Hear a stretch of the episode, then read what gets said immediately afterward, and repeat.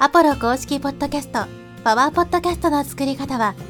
コンテンツで世界を元気に、ブルーポイントインフォマーケティングの提供でお送りします。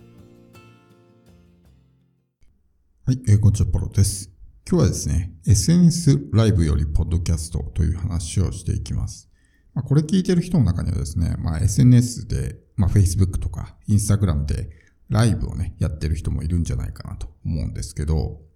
まあこのライブね、ちょっと前まではすごく集客効果があったりとか、めちゃくちゃね、こうビジネスに使えたと思うんですけど、最近どうですかねこのライブの反応って。もちろんそのジャンルとかにもよるし、まあ自分が例えばインフルエンサー的な立場の人であればですね、このライブっていうのはまだまだ効果的なんですけど、まあ、僕が見る限りですね、このライブ集客がうまくいっている人っていうのはまだまだ少ないと思うんですね。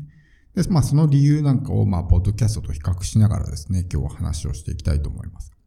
で、そもそもですね、Facebook とかまあインスタもそうですけど、長い動画には向いてないんですね。相性が良くないんですよ。ほとんどの人は別に長い動画を見たいと思って、Facebook とかね、まあ SNS を使ってるわけではないので、仮に自分のフィードにですね、誰かのライブが表示されても、もう本当見てちょっと数秒経ったらね、こう離脱するみたいな感じになるので、特にライブとかって結構こうグダグダなタイミングがあると思うんですね。こう常にいい話がパンパンパンと進んでいればですね、いいんですけど、途中間延びしたりとか変な間があったりとかね、ぐだぐだどうでもいい話をしていたりとかすると、もうちょっとすぐに飽きてパンとこういなくなってしまうわけですね。ポッドキャストっていうのは基本的にながら聞きしているので、ちょっとそういう間延びがあったりとか、無駄な話が若干入っても、その瞬間にすぐに離脱っていうのは起こりづらいんですけど、Facebook とかインスタってのはそれが起こりやすい。仮にすごくいい話をしていたとしてもですね、わずか数秒で離脱されてしまったら意味がないわけですね。しかも、その、例えば、自分がよっぽど集客力あれば別ですけど、ライブ見てる人って何人ぐらいなんだって話をすると、もう本当わずか数名とかしか見てないわけですね。で、そのライブが例えば1本1時間とかだったら、1時間使ってね、2、3名しか見てないみたいな感じになるわけですよ。で、その2、3名も、見込み客の人であればいいですけど、見込み客にならないような人、例えば企業塾の仲間とか、そういう人たちが見ていても、まあ、何の集客にもならないわけです。で、情報発信をするときっていうのは、まあ、この費用対効果ですね。時間対効果と言ってもいいと思うんですけど、考えた方が良くて、仮に、まあ、こう、Facebook とかね、えー、1時間じゃライブをやったとしてもですね、その1時間によってどれだけのこうリターンがあるのかっていうと、例えば2、3名しか見てないとかね、新しい人が見に来てもほんの数秒で離脱してしまうんであれば、その1時間はほぼ無駄になるわけですね。で仮にアーカイブ配信にしたとしてもですね、エバーグリーンにならないわけですよ。結局、まあ投稿は時間とともに埋もれていくので、特にまあ Facebook、インスタとかそういったところっていうのはね、こう投稿の寿命が短いですから、2、3日でまあもうフィードに表示されなくなる。そして自分が投稿すればするほどどんどん過去の投稿に埋もれていって見てもらえなくなる。ってなると、その1時間使った時間って、まあほぼ無駄に終わるわけですよね。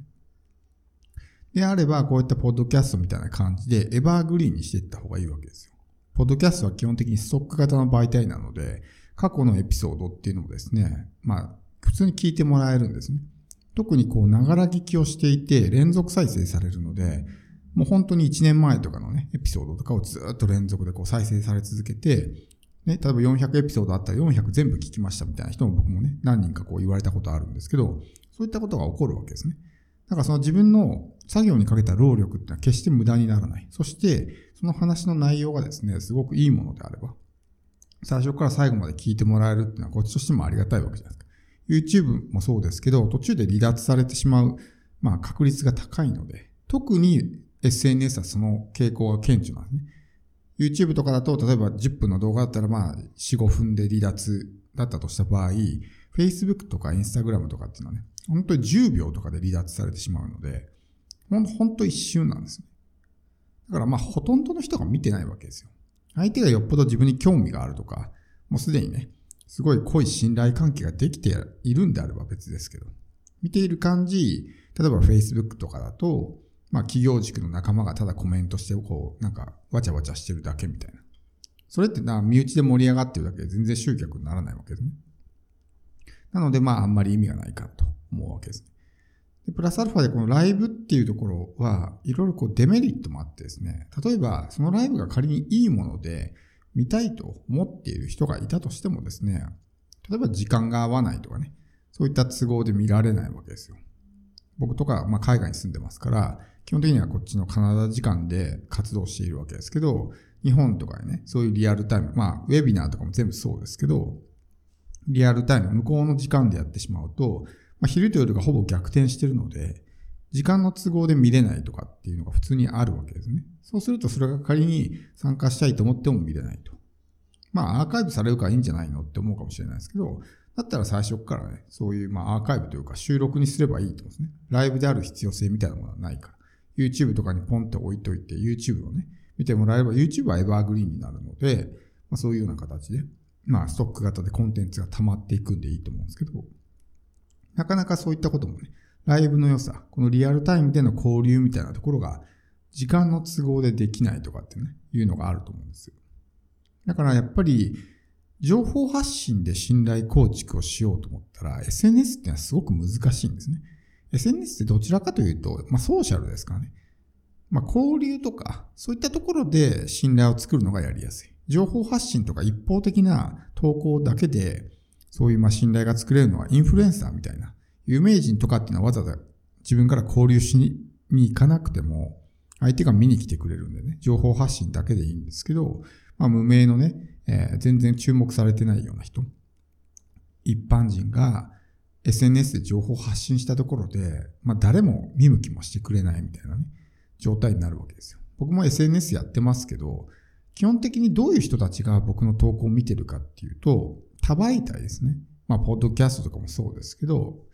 まあ、た例えばユーデミーとか Kindle とか、そういったところで僕のコンテンツを見た人とか、ポッドキャストで僕の音声を聞いてる人が、SNS、Facebook とか Twitter とか Instagram とか、そういったところに来てフォローしてくれるわけですね。だから多媒体のそういうまあ人たちが SNS で繋がってくれていて見てくれると。純粋にその SNS だけでフォローしてくれたりとか興味を示してくれた人って、まあ実数がどれぐらいいるかってね、正確には把握してないですけど、かなり少ないと思うんですね。っていうのはもう SNS のはもう誰が物を言うかで決まるような媒体だから。この発信してる内容がいいからっていう理由で選ぶ人よりも、例えばこの人フォロワーが多いからすごいんだろうなみたいな。だったりとか、まあ横のつながりが強い人とかね。やたらこういいねとかコメントがいっぱいついているからなんかこの人の投稿は価値があるんだみたいな。まあそういったところで判断されてしまうので、ま誰が物を言うかみたいなところは結構重要だったりするわけですね。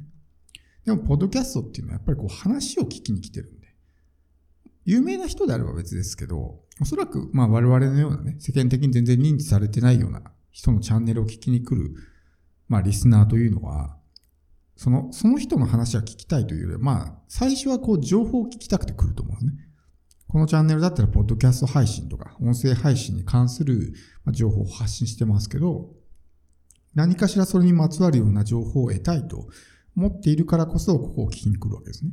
でそこで自分にとって有益な情報が得られれば、聞き続けてくれるみたいな。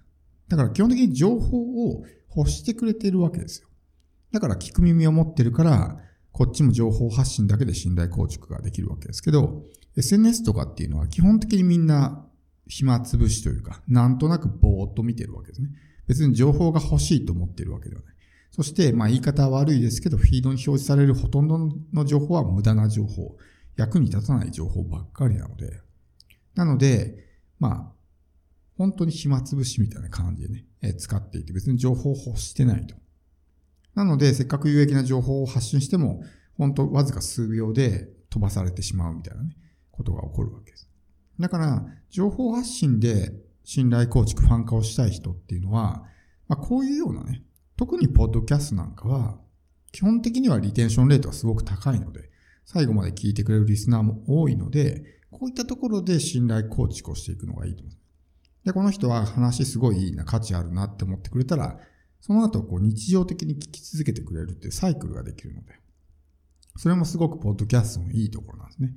だから SNS ライブやって疲弊してる人、全然集客につながらないって人は、その1時間使うんだったら、ポッドキャストにね、その時間を投資した方が、まあ、ストック型でね、コンテンツがずっと蓄積していくので、長期的なこう、費用対効果というか、時間対効果で考えても絶対そっちの方がいいと思うんでね。SNS だけで集客しようとするんじゃなくて、ポッドキャストを使うと。ポッドキャストは SNS と違って発信者の数も圧倒的に少ないので、そういった点においてもすごく、まあ、集客がしやすいわけですね。まだ始めてない人はぜひ、ポッドキャストね、配信始めてみてほしいと思います。